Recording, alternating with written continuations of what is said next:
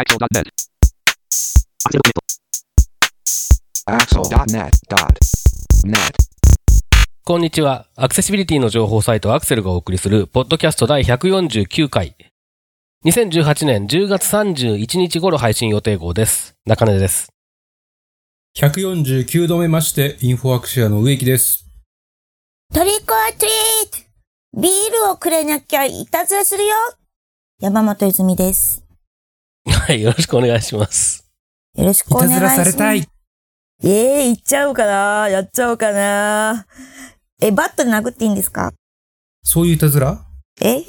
それ、いたずらじゃなくても、それは暴力だからね。あ、そっか。じゃあ、生卵を投げる感じでい。や、それも暴力だね、結構ね。あ、そっか。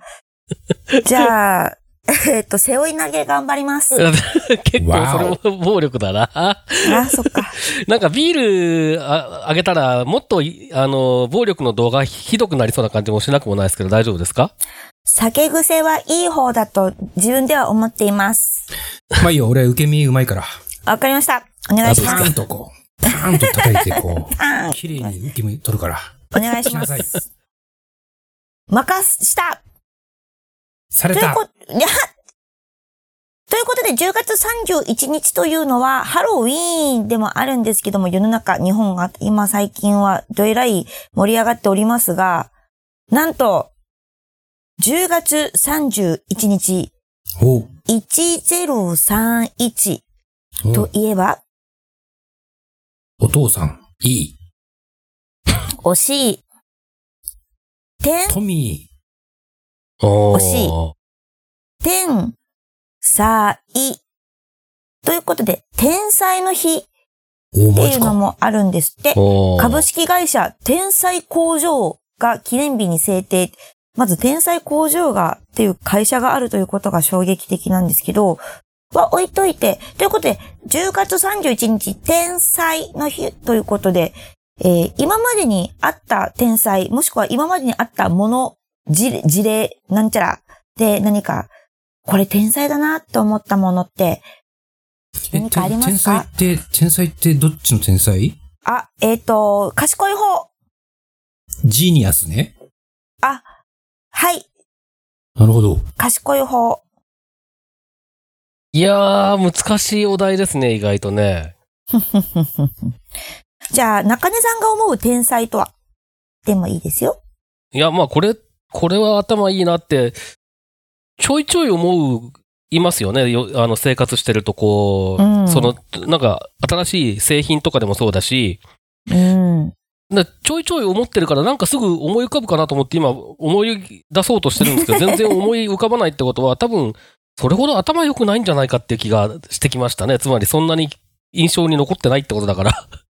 なるほど。うん、なん、なんですかね。なんか、でも、ちょっとした工夫とかなんですよね。大体そういうのを、あのーそうですよね。感じるのって。で、うん。そのちょっとした工夫は、まあ言われてみればそうだけど、それを思いつくのがすごいなっていうところなので、なんか頭の良さっていうよりもやっぱり着眼点の良さとかそういうところなのかなって気がしますけどね。それはありますよね。うん。はい。と言ってお茶を濁す。植木さんはいかがですか？まあ、天才といえば、一昔前だったら、三沢光晴と武藤敬司。なるほどうん最近だと丸藤直道ぐらいかな。おー。まあ、ちょっと違うかもしれない。まあ、いぶしこうたも悪くないかうな。んなるほど。ということで、すべてそれは、プロレースの人たちですね。そうですね。まあ、このポッドキャストをお聞きになっている方の中で、どれだけの方が今挙げた名前を聞いて、すぐに顔がうま思い浮かんだかはわかりませんが、そして、確かにそいつ天才って思った方、もっとすごいですよね。お便りお待ちしてます。ますえっ、と、私はですね、ゆで卵をスライスする、あの機械っていうか、あの、カシャンってやる100均とかでも売ってるやつ、あれを考えた人超天才だって思いながら、いつもスライスをしています。あの、あれですか、針金がこう、何そうそうそう。平行に並んでて、そうそうそうそう。そうそう。賢いなーと思って。ああ、確かにね。そう。これ天才って思いながら、毎回、だいたいゆで卵、それを使うのは1週間のうち2回ぐらい使うんですけど、使うたんびに天才って思いながら使ってます。ということで皆さんの天才話お待ちしてます。ますはい、えー、では本題に入っていきますけれども、お今回は10月の2回目、えー、10月は第5週までやったので、ちょっと1週目をサボって、えーしまいましてた結果、月末ギリギリ第5週で第2回目ですけれども。えー、ということで10月にトリックアトリート はい。えーっと、ということで、えーっと、10月の第2回目の配信ですけれども、毎月2回目の配信ではゲストの方をお迎えしてお送りしています。はい。えー、ということで、今回のゲストはこの方です。はい。えー、中学生、高校生の頃のちょっとした口癖が、俺天才でした。えー、石木正秀です。よろしくお願いします。お願いします。ジーニアスいや、自分で言うので全然かっこよくないですけど。あので、中学生、高校生の時僕、数学がすすごく好きで、あの、よくこう数学の問題がわかんないわかんないって、うんうんうんずっと考えるっていうことが多かったんですけど、問題が解けた時とか、こうしたら解けるかもって思いついた時に、俺天才ってよく言ってました。あー、でもねその感覚はよくわかります、僕も。あのー僕は人生の中で数学に一番時間をかけた時っていうのは、えーっと、一回大学辞めてもう一回大学に入り直そうっていういう時に、そこで理系になったので、そこ一年ぐらいもう数学ばっかりやってた時期があるんですけど、そうするとね、なんかね、あのーなんか、なん、なんて言うんでしょうね、こう、パッと見絶対わかんなそうなやつをじーっと30分ぐらい眺めてると、急に、ん？一回1を足せばいいんじゃねえか？とか言いながらこう、やったりすると、なんか急にね、溶け、溶けて、そっから30分何も動かなかったのが5分で溶けたりするんですよね。で、そうですね。そうすると、ああ、俺天才って思ってたような気がする。確かに。それはあります。はい。気持ちはよくわかります。僕はこう、歩きながらとか、ご飯食べながらとかも考えていて、で、こう、机の前とは全然関係ないところで答えが思い浮かぶことが多いんですよね。ああ、それもありますね。はい。あの、一回あの、僕はあの、高校時代水泳部で、えっと、まあ、あの、障害者のスポーツセンターに通ってたんですけど、そのスポーツセンターの待合室でバスを待ってる時に考えてて答えを思いついたっていうことがあって、それはすごく覚えてますね、今でも。ああ、すごい。そうそう。僕、天才。僕じゃあそれで言うと僕は結構泳いでる間に思いついたこととかもあるかもしれない。水の中で。へーおだ結構静かー、泳ぎながらは。静かっていうか、なん、なんていうの、なんかこう、ま、まあ、静かじゃないんだけどさ、水の音うるせえからどう考えても。だけど、意外とその他の音が聞こえてこなかったりするから、あの、考え事するには結構よくって、っ確かに確かに。ていうのは、なんか急に思い出しましたね、今その話で。うん。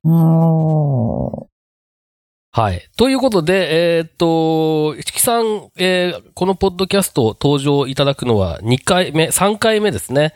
えー、1回目はなんと4年ほど前の第43回、えーで、で、その次が、だいぶ時間が空いて、えー今年の1月ですかね、えーはいの第132回といういうことなんですけれども、で、まあ、あの、えーそん、今回は4年も置かずに、わずか10ヶ月程度、9ヶ月程度でまた、えっ、と、登場していただくということにしたんですけれども、あのーまあ、なぜ、えー今回出ていただくことにしたかというと、いくつかもあるんですけれども、えっ、と、もうすぐ、この、えーポッドキャストが配信される次の日から3日間にわたってサイトワールドというイベント開催されるのので、まあ、それに関するお話なんかもね、ちょっとタイミング的に、えー伺えるといいかなというようなことで、えー来ていただきましたが、まあ、あの、そういった話に入っていく前に、石木さん最近、最近どうすか？えー、最近、あのー直近で言うと、10月19日に、えっと、幕張メッセで、えーはいはい。開催された CTEC の中で、えー、ウェイクの主催うんのアクセシビリティセミナーがありまして、とその中でセッションが2つあったんですけども、えっと、最初のセッションの方で、えー、まあ、ロービジョンの当事者として、えー、ちょっとお話とデモさせていただきました。はい。これなんか聞くところによると結構あの人が多かった、えーお客さんが多かったらしいですね。そうですね。あの、席としては120席ぐらい用意していただいたそうなんですけども、ほぼ全席埋まったそうで、すごい。はい。ね、あんな遠いのでに。、僕、ねしかも午前中でしたからね、今回は。おおきついですね、それ結構。はい。10時半スタートだったので、結構朝早く出てこないと間に合わない感じのセッションだったんですけどね。うん。でも満席でしたね。内容的にはどんな感じですか？石木さんが担当したところは。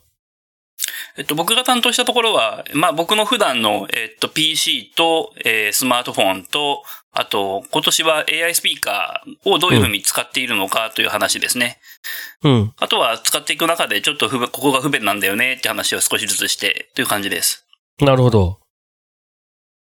あの、普段の使い方っていう意味で言うと、なんか、多分その、1月に出ていただいた時にも少しもしかしたら言及してたのか、してなかったのかちょっと覚えてないですけど、そのくらいから、えーっと、少し NVDA 使ってみようかなみたいな話をされてたような記憶が、うっすらあるんですけど、その後なんか、えーっと、使ってみたとか、そういうことってあります？えーっとですね。あの、ウェブサイトを見るときには NVDA を使う、えー頻度が増えてきていると思います。あの、時々なんか NVDA の方が早いかもって思うことがあったりして。おーうんそれはやっぱり例えば、まとまった文字を読むときとかそういうときとかなのかそうですね。ある程度長い文章を読むときとかうん。にはそっちの方が早いかなと。あとなんか、こう、音声で特定のサイトをずっと使っていると、その操作性がこう、なんていうか、体に染み込んでくる感じがして、うんこうキーボードからマウスを離す、あ、キーボードから手を離すのが、億劫になるっていう感じがちょっとしてきてます。だいぶこっちの世界に来てますね、石木さん。そう、なんかね、前は何かというとすぐマウスってなってたんですけど、キーボードから手を離すのがちょっとやん、億劫になって、それだったらショートカットでやるかっていう風になりつつありますね。あだいぶこっちの世界に来てますね、それは。すごい。なるほどただまあ、う今のところまだウェブの閲覧だけですね。あとメールぐらいかな。あーあ、メールとかは確かに。とかはまだ全然。うん。メールとかはね、確かにね、あの、読むのは本当に、あの、音声の方が楽なケースとかありそうですよね。そうですね。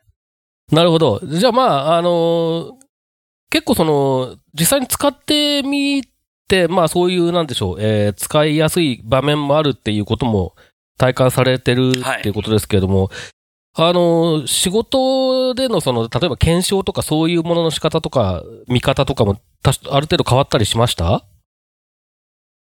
あ、そうですね。あのーこう、まあ、大体テキストの内容をちょっともう少し細かく見るようになったとか、うん。あとは、えっと、普段、あの、拡大の環境で見てると、あの、ランドマークとかあんまり気にしてないんですけど、うん。その辺をこう NVDA で見ると、こう、ちゃんと読み上げたり読み上げなかったりするので、その辺を気にするようになりましたね。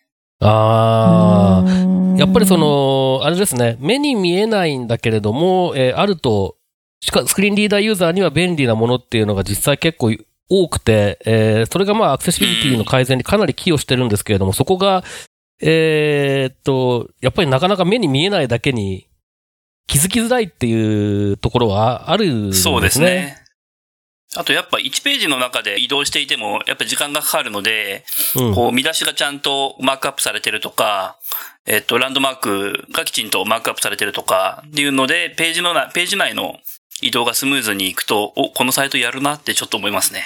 ああ。あの、僕よく気になってるっていうか、あの、不思議になってる、不思議に思ってるっていうかってことの一つとして、その拡大して見てる人たちって、結局その、うん一画面に入る情報量が少なくなっちゃうから、その、はい。えーっと、ひある程度分量があるページとかだと、あの、目的のものを探すのに結構苦労するんじゃないのかなっていう気がしていて、で、そうですね例えば見出しジャンプみたいなものが、ををうまく形容すると、うんうんうん早くなるんじゃないのかなって、ちちょっと思ったりするんですけど、実際その拡大と音声を併用することとかもありますか？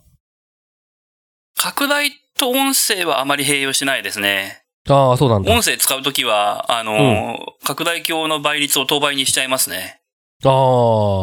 もうどっちかっていうと、じゃあ音声に、音声の方にどっちかっていうと頼るような感じで、もそうですね。使っちゃう音声を使うときは音声メインで使う感じですね。う、なるほど。あの、今のサイトって結構その、えっと、レイアウトがランダムなものが、う時々あって、うん。こう、ランダムな中から自分が欲しいものを探すってすごい大変なので、うん。うん、そういう時にはやっぱ音声便利ですね。ああ、そういう感じなんだ。なるほど。レイアウトのランダムさは関係なくなっちゃうので、あ、そうですね。うん。うん。ランダムなレイアウトって、例えばど、どんな感じのやつですか？えーっと、まあ、あの、今までのサイトだと、まあ、こう、例えば、なんだろうな、えーっと、記事の見出しが、こう、でーんとあって、その下にサムネイルがあその下の左側にサムネイルがあって、右側にちょっとサマリーがあって、で、またその下行くと、えー記事のタイトルがあって、写真があって、えーき説明があってっていう。なんか上下のスクロールだけで、割と、こう、そのページの概要が分かったり、見出しを見つけやすかったり、っていうことができたんですけど、はい。今結構そうでもなくて、これ例えば二段組、その、えっと、メインカラムの中で二段組三段組みたいになっていて、その見出しの位置がこう揃ってないというああ、はいはい、ありますね。サイトがはい、結構あはい、って、はい、はい。ああ、なるほど。こう、一覧性のある、あの、拡大してない場合であれば一覧性もあるので、さらっと見つけられちゃうと思うんですけど、僕らそれすごく苦手なんですよね、拡大してると。うん。うん。なるほど。確かに、その、そうですよね。その配置、レイアウトの一貫性とかそういうところから推測できる情報が減っちゃってるってことですよね。そういうサイトだと。そうですね。ああ、そういうことでの不便さってのは確かに音声使ってるとあんまり感じたことはないですね。う。うんん。なるほど。はい。という、まあ、あのことも含めて、じゃあその CTEC の時はある程度紹介されたっていう感じなんですかね？そうですね。えまあ、CTEC の時は僕は音声の話はしなくて、あの全盲の、えー、当事者として、ウェイクの諸熊さんが登壇されたので、いうんはい。全盲の、ばあの、話は彼からしていただいたので、僕はロービジョンの話を。うんはい。でもなんかあれですね、あの、ロービジョンの方も、例えばその、えーっと、まあ、この後ちょっと出てくるかもしれないですけど、えーっと、スクリーンリーダーの JAWS と、えー、拡大表示のズームテキストが、まあ、同じ会社で今売っていたりとか、あとまあ、実は拡大と音声と両方ある、えー製品を売ってるところもあったりするんですけれども、そういうようなこともはい。あったりするので、そのロービジョンの人たちの使い方っていうのも、あの、拡大だけじゃなくて、いろんな組み合わせとかっていうのは、これからもうちょっと増えてくるのかもしれないですね。そうですね。あの、去年の10月ぐらいだったかな。僕確かアクセルの、あの、メルマガの方に、あの、文章を書かせていただいたんですけど、その時はまだ AI スピーカーの面白さがよくわかんないって多分書いたと思うんですはいよね。はいはいはいはい。うん。でも実際こう、アレクサを今年の2月ぐらいから使ってみて、あ、やっぱり便利なんだなって思いますね。ああ。こう、中根さんもおっしゃってた通り、特に時間に関しては、こう、置き時計とか掛け時計を手に入れたような感じって中根さんおっしゃってたと思うんですけど、はいはい。その感覚はなんだか僕も、あの、感じますね。うん。まあだからやっ、ぱりその、いろいろなものの使い方というか、捉え方とかっていうのは、だんだん変わってくるってことなんですよね。使ってみることによってね。うん。うん。うん。で、まあその、えっ、と、アマゾンエコーかな？えー、はいは、主にどんなことに使ってます？つ、ちなみに。主には時間と天気が一番多やいです っぱりでもね。そ、おそこ多いですよね、やっぱりね。なんだかんだ言ってね。はい。うん。で、天気は、あのー、出張先の2日後とかの天気を聞くことが多いですね。ああ、うん次の日。そう、あのー、行った先で明日とか明後日は寒いのか暑いのかっていうのが気になって、うん。それによって持っていく服をどうしようかって決めたいときに、あの、アレクサに聞きますね。確かに、そうですね。あの、明日の、明日、明後日の名古屋の天気はとかいう、なんかそういうのが、そうそうそうそうそうあのすぐ出せるのは、まあ、ウェブでも調べられるんだけど、ウェブで調べるより早いですもんね、これは、に関してはね。うん、確実に音声の方が早いですね。う。うんん。あとこう、もうパッキングのこう、作業とかをしながら天気を聞いたりしたいので、自分の作業を止めたくないっていうのもありますね。確かに。確かに。なんか、ね、シャツ畳みながら聞けるし、そうそうっそうそう。ていうのはありそうますよね。そうそうそう。うん、うん。はい。えー、なるほど。まあ、確かにその、なんか、今日の天気聞いてるだけだと、なんか若干つまんなさを感じるんですけど、その、あの、PC 使ったりするよりも圧倒的に便利なうケースだから、それはやっぱりね、いいですよね。うん。なるほど。はい。という、石木さん、他に最近何か面白いことはありますか？雑だな、振りが。えーっとですね。ちょ、ちょっと前、3ヶ月、4ヶ月ぐらい前からうんなんですけど、えっと、趣味が2つ増えまして、二つも増えた？おはい。えーっと、1つはですね、アルトサックスを買っちゃいました。おー。かっこいい。いやいや、まだあのーおならみたいな音しか出ないんですけど、あれ、あれ結構ね、難しいんですよね。ちゃんとした音出すのね。はい。綺麗な音出すのはなかなか大変です。うん。あの、もともとあの、こう、僕はあの、フュージョンとかジャズとかがすごく好きで、えっと、大学生の頃からずっと T スクエアっていうあの、はいはいバンドのファンで、はい。で、中でもですね、あの、一時期サックスプレイヤーとしていた本田正人さんっていう方がいるんですけど、彼のサックスがとても好きで、うん。こう、ずーっとあんな風にサックス吹けたらかっこいいよなーって思ってたんですね。うん。で、まあちょうど、こう、6月ぐらいに仕事が一段落して時間ができたので、あの、これはもう、始めようと。で、始めるんだったら、買っちゃおうと思って、買っちゃいました。おー。練習場所どうしてるんですか？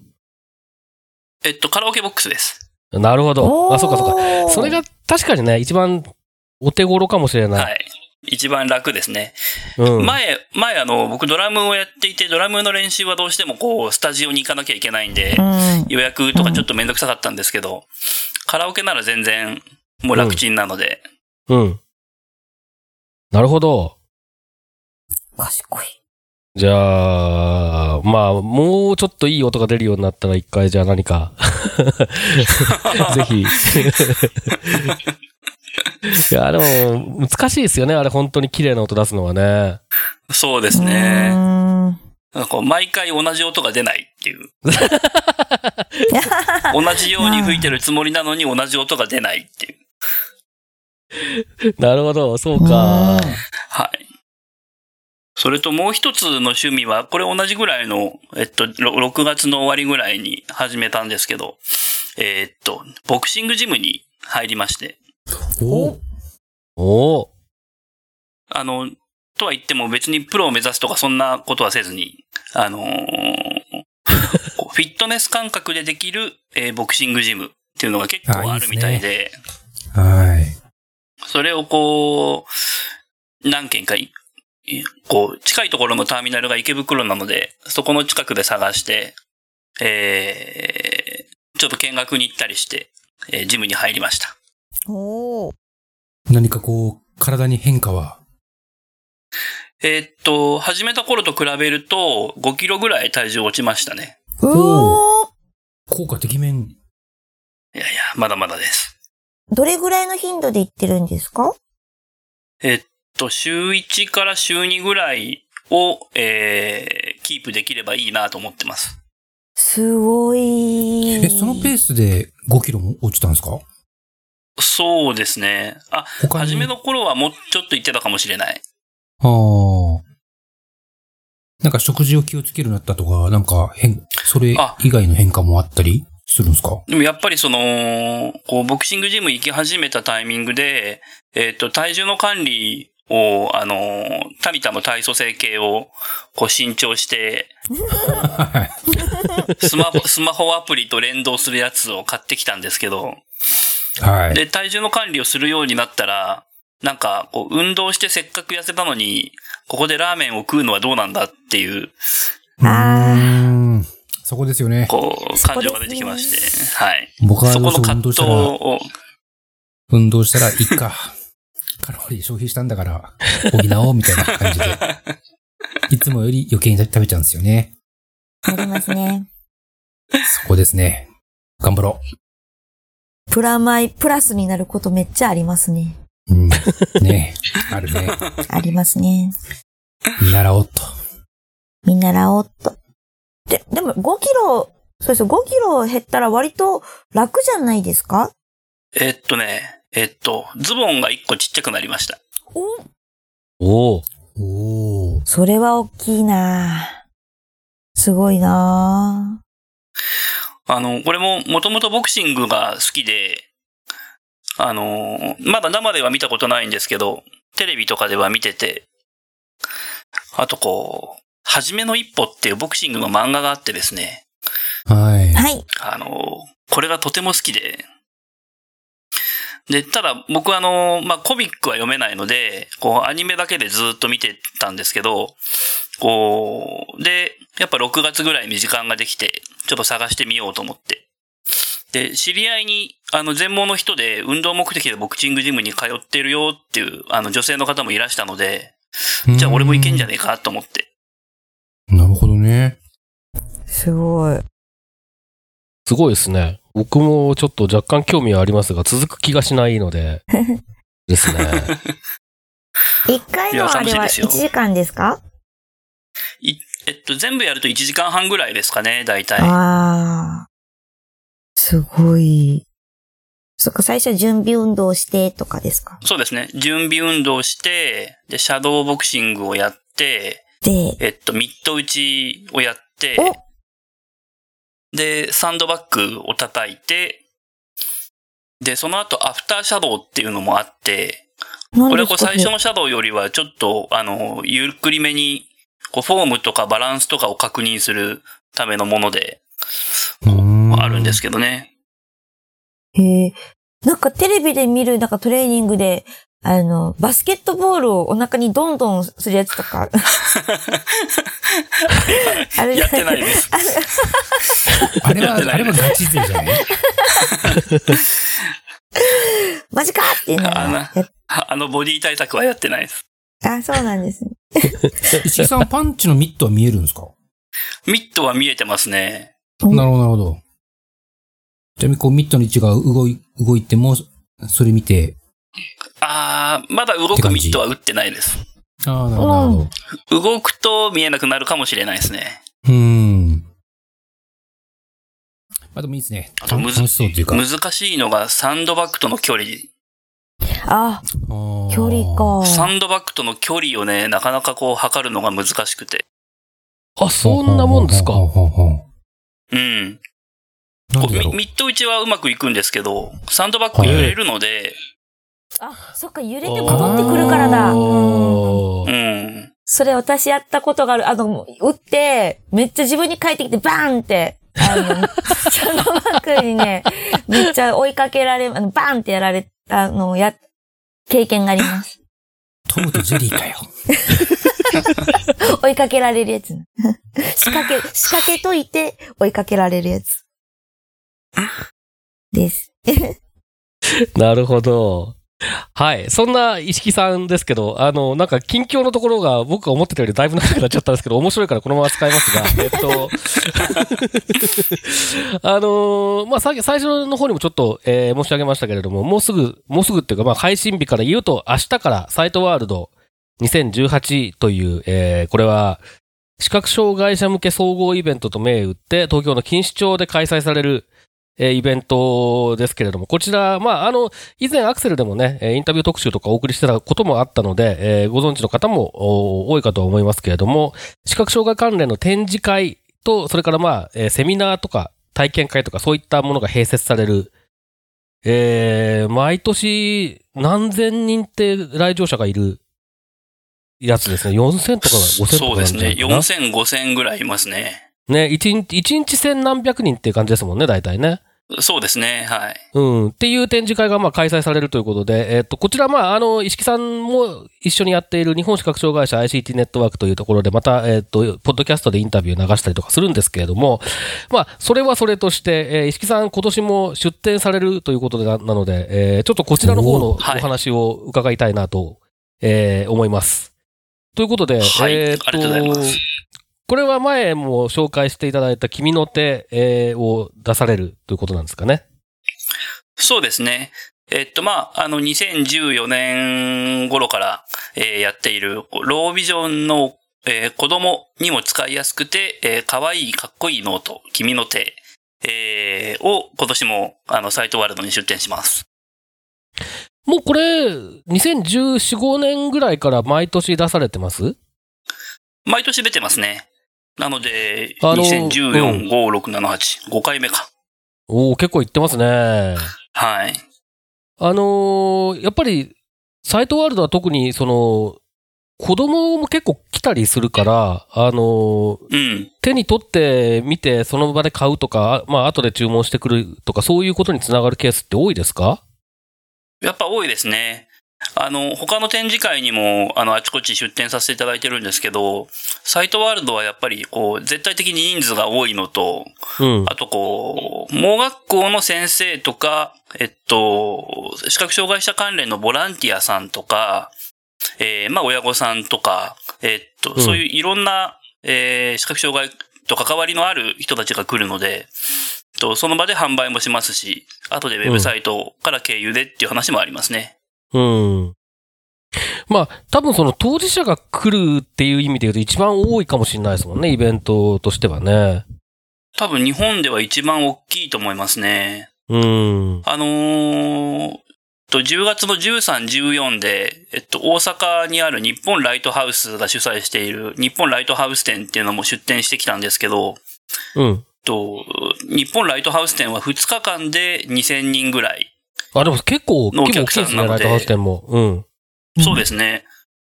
今年は結構多かったですね。でもそれでも2000人なので、うん。ね、サイトワールドは3日間で4000とか5000とかなので、やっぱり多いですね。そうですね。まあうんでもやっぱその当事者が多いところは、やっぱり当あの当人が見るっていうのもありますけど、なんか一緒に来てるガイドヘルパーさんとかを通してまたね、別の人に広がったりとかっていうのもあるだろうから、はい、大きいでしょうね。ありますねそういう。ところに実物があるっていうのはね。うんうんうん。はい。で、そのちなみに君の手は最近は何か、例えばその新しい、えーものを出し、作ったとかなんかそういうことっていうのはあったりするんですか？えっ、と、今年に入ってから新しいものは特にないですね。えっ、と、去年の3なるほど月に作った縦書きと横書きというのが最新ですね。ああ、なるほど。で今、今何種類ぐらいある感じなんですか？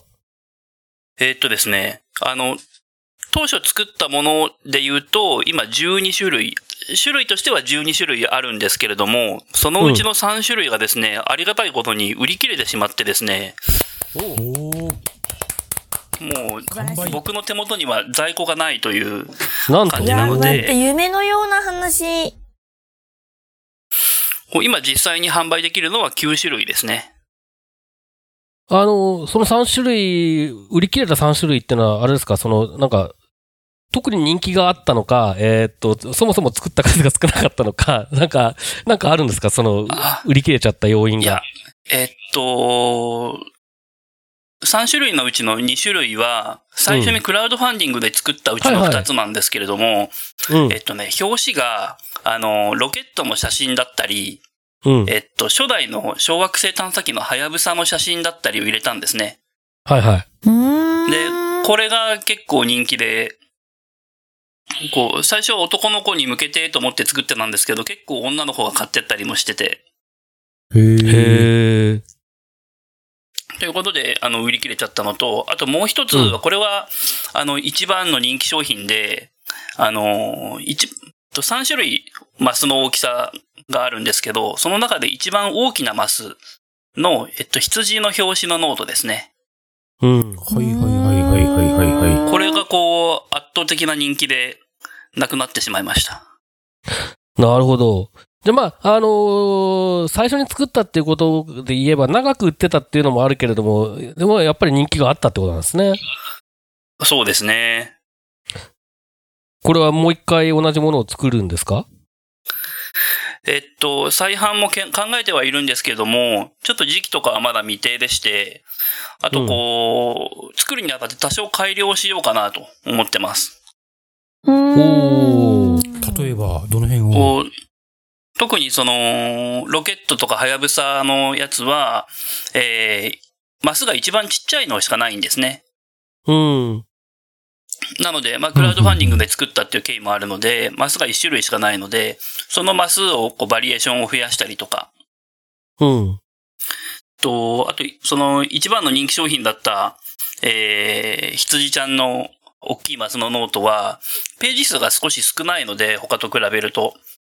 えー、これはページ数を増やして、こう、作りたいなと考えてます。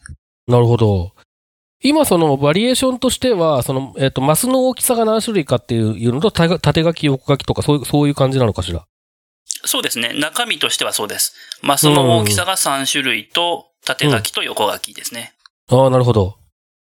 そうか、まあ、でも、あれですね、順、じある意味順調にずっと続けていられる。そうですということでね。あのー継続的に活動を続けるぐらいの、えーことはできているので、で、2014年にこう作ったので、こう、来年になると丸5年になるんですね。なのでなんかちょっと面白いことできないかなと考えてます。なるほど。まあ、でもその継続的に続けられるっていうぐらいニーズがあって、そのニーズが今まであまりちゃんと掘り起こされてなかったっていうことでもあるってことなんでしょうね。そうですね。うん。ということで、これ、実物を見たい人は、えー11月1日から3日のサイトワールドに行けば、えー見られるとはい。いうことですね。はい。あのー君の手を作っていただいた、えっと、オーブン印刷という会社があるんですけれども、えー今年もオーブン印刷さんのブースの中にいますので、はい。ぜひお越しください。お待ちしてますます この、この二人が待ってるとは思えないけど、まあ、あの はい。えっ、と、まあ、ということで、えっ、と、せっかくなので、そのサイトワールド関連、石木さん特に注目されてるところとかありますか、えーっとですね、さっきちょっとあの冒頭でも話が出たんですけど、えーっと、一つはエクストラさんですね。うん。あの、 JAWSでおなじみのエクストラさんなんですけど、はいえー、 ZoomTextっていう画面拡大ソフトも実は、あの、販売とかをしてまして、で、今年の出展にも、え、今年も、えっと、 ZoomText2018と JAWS2018を出展するそうなんですけど、えっと、僕自身は、ふ、えっと、以前はずっと ZoomText を使ってたんですね。特に Windows XP を使ってた頃うん。は、 ZoomTextを一択だろうって思ってるぐらい使ってたんですけど、うん。えー、Windows 7に自分のマシンを移行してから拡大鏡だけでことが足りるようになって、それ以降 ZoomText を使わなくなったんですね。うん。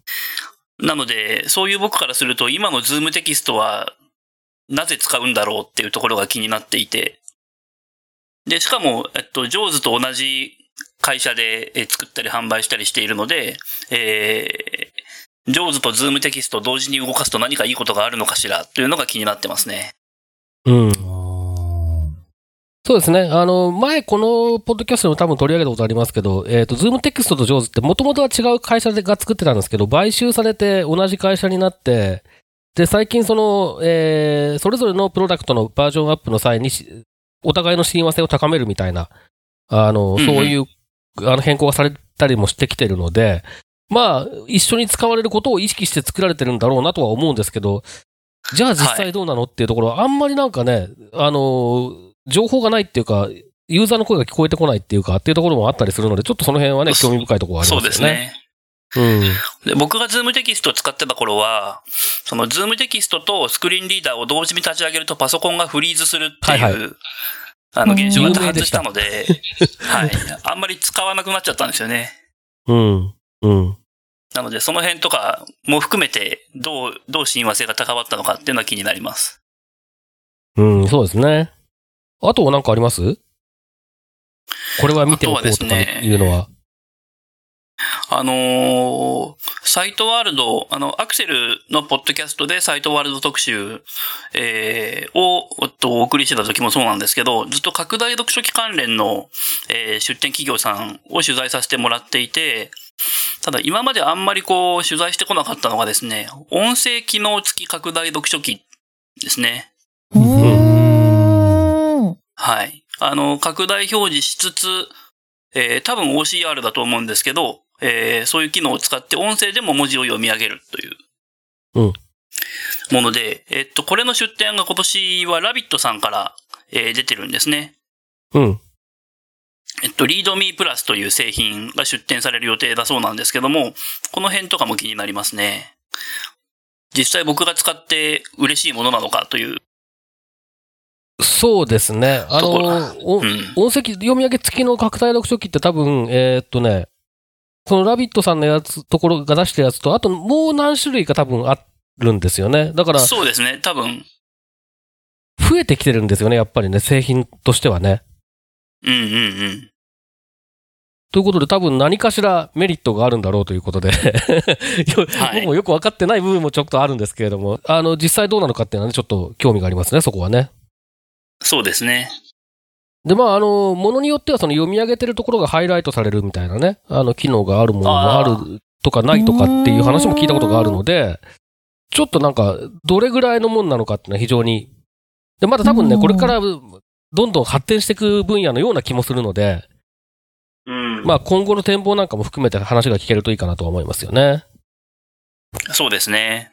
うん。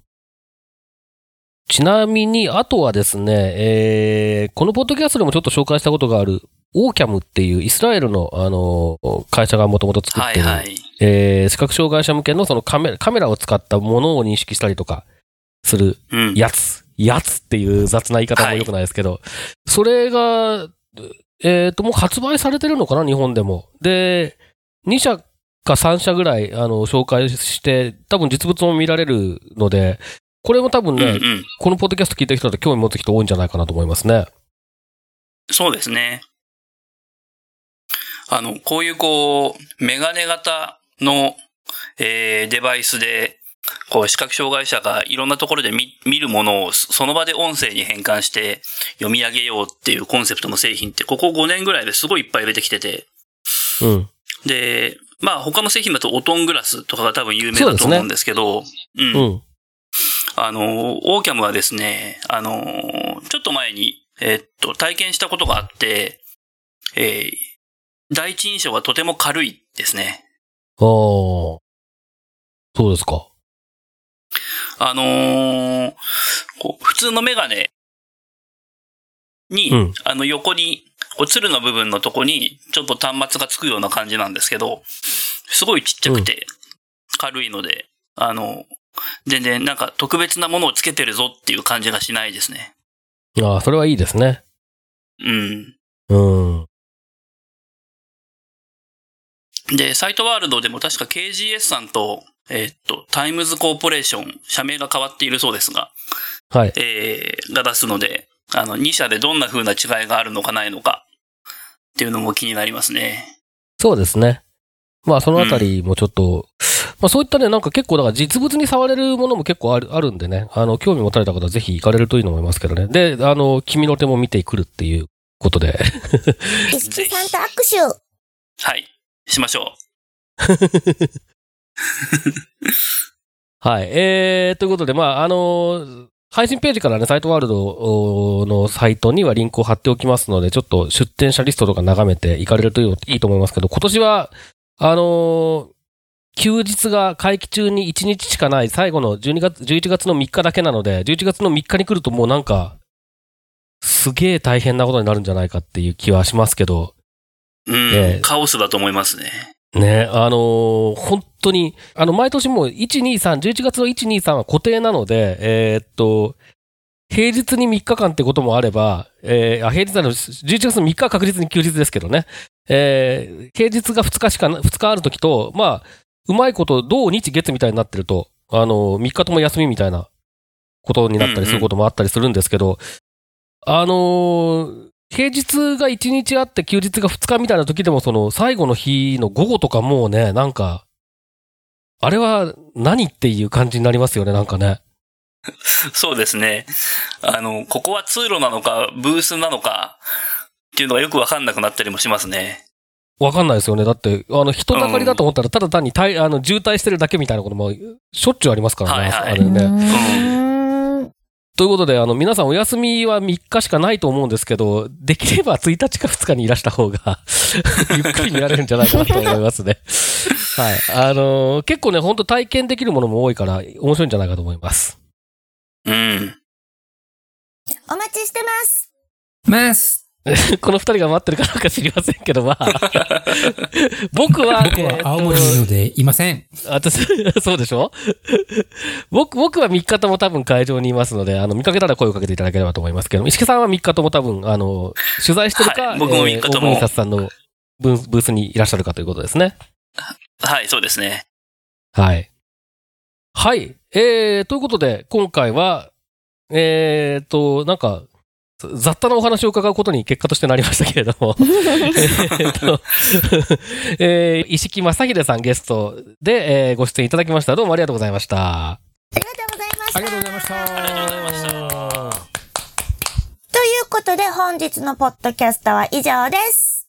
はい。ではまた次回です。ありがとうございます。まったねー。さようなら。叩け。叩け。このポッドキャストへの皆さんからのご意見、ご感想を Twitter、Facebook、サイト上のコメント欄、そしてメールで受け付けています。メールアドレスは feedback.axel.net feedback.axel.net です。なお、いただいたコメントなどをポッドキャストの中でご紹介する場合があります。それではまた次回。カロリー消費したんだから、補おうみたいな感じで。いつもより余計に食べちゃうんですよね。ありますね。そこですね。頑張ろプラマイ、プラスになることめっちゃありますね。う。うん。ねあるね。ありますね。見習おうと。見習おうっと。